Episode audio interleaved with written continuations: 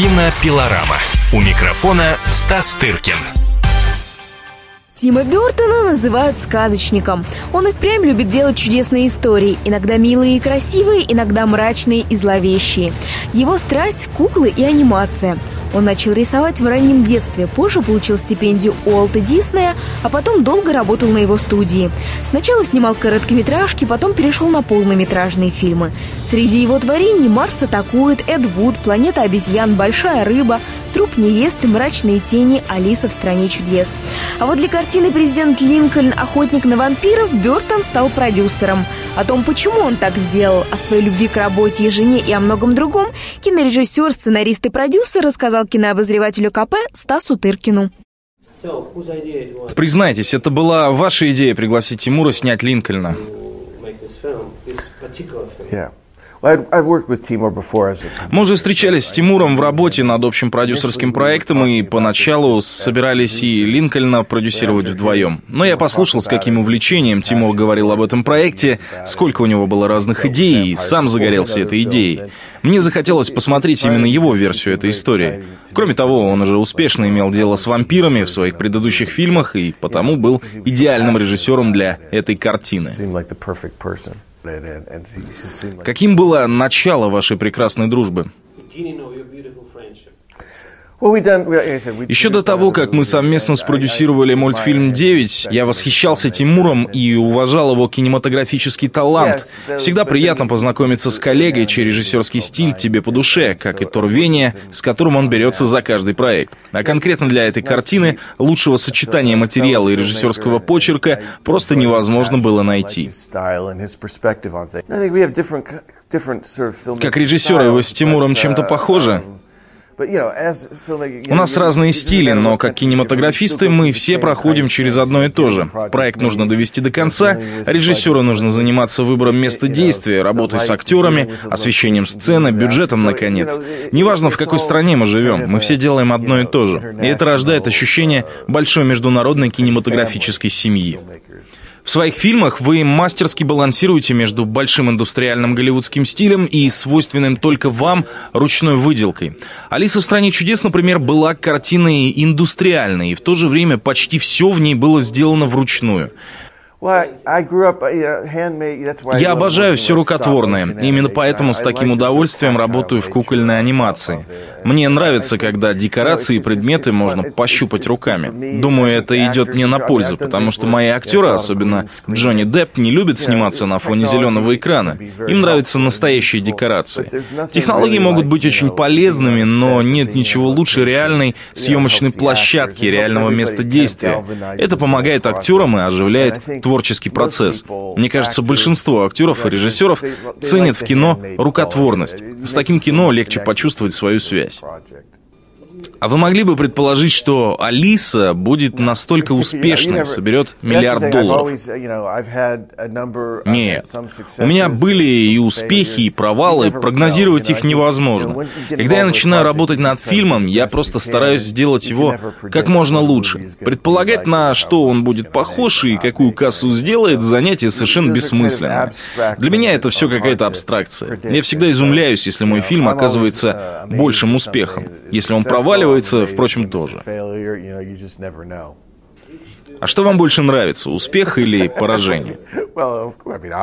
Нет, ну, конечно, успех гораздо приятнее, но я чувствую связь со всем, что я делаю. Все мои фильмы — это часть моей души и сердца. Разумеется, я всегда стараюсь, чтобы мой фильм вернул деньги, потраченные на его производство, но предугадать его судьбу невозможно.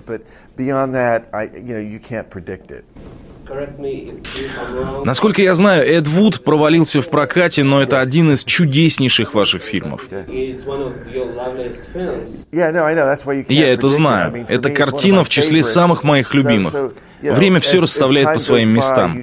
Вы правы, большего коммерческого провала у меня не было, но ко мне постоянно подходят зрители со словами, что Эд Вуд — это любимейший фильм из всех, что я сделал. А какой вам самому нравится больше и меньше всего? И все же, пожалуй, такие фильмы, как «Эдвард. Руки-ножницы» немного ближе моему сердцу. Они для меня более личностно окрашены, что ли. И все же я столько времени отдал каждому своему фильму, что все они часть моей жизни и судьбы, у всех свое место в моем сердце. После «Алисы» и «Мрачных теней» вы возвращаетесь к анимации. Ваш новый фильм называется «Франкенвини». Dark Shadows, you coming back to animation with Frankenweenie. Yeah. Это вновь кукольный фильм. В этой форме мультипликации для меня есть что-то невыразимо прекрасное. И эти рукотворные декорации и куклы, и то, как аниматоры делают кукол живыми. Для меня в куклах есть что-то такое, что напрямую связано с подсознанием, что-то очень, очень, очень прекрасное. Вас постоянно спрашивают о Джонни Деппе в связи с его разводом, а я вспомнил, как в Венеции ваша жена Хелена Боном Картер рассказывала мне о том, что вы живете с ней на разных половинах большого лондонского дома. Звучит более экстремально, чем существует в действительности. На самом деле у нас две отдельные студии на территории одного дома. Хотя про нас ходит история, что мы живем совершенно раздельно, соединенные только тоннелем между нашими половинами дома. Это все правда, только частично. Не в этом ли секрет вашего счастливого брака? Именно в этом. Это, конечно, прекрасно, когда между партнерами наложена связь, но я бы всем порекомендовал жить так, как мы, особенно если у вас с женой до безобразия разные вкусы. Не скрою, это очень помогает в семейной жизни. Почему вы не посоветовали это Джонни с Ванессой? Ну, все люди разные, у каждого своя жизнь. Я никогда не вмешиваюсь в такие дела. Вы впервые в России. Ваши ожидания оправдались? Я стараюсь ничего особо не ждать, мне нравится быть удивленным. Пока что все, что я видел в России, это комната в отеле Риц, где мы с вами находимся. Но я надеюсь выбраться на свободу. Я очень люблю попадать в новые места, меня это вдохновляет. И то, что меня привез сюда Тимур, делает это событие неповторимым. У вас есть совместные проекты на будущее? Мне очень нравится работать с Тимуром. Я так уважаю и люблю его как кинорежиссера, что надеюсь, мы найдем еще какой-то проект для совместного творчества. Но пока нет ничего определенного. А что вы собираетесь делать после Франкенвини?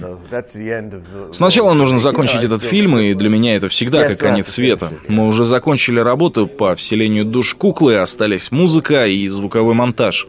Мне нужно возвращаться к своей работе, что я и сделаю сразу после заезда в Москву. Вы все еще получаете удовольствие от работы? Конечно, а как без этого? Я чувствую себя очень счастливым от того, что могу ей заниматься. Каждый фильм для меня как первый и последний. Каждый отдельный и ни на что не похожий.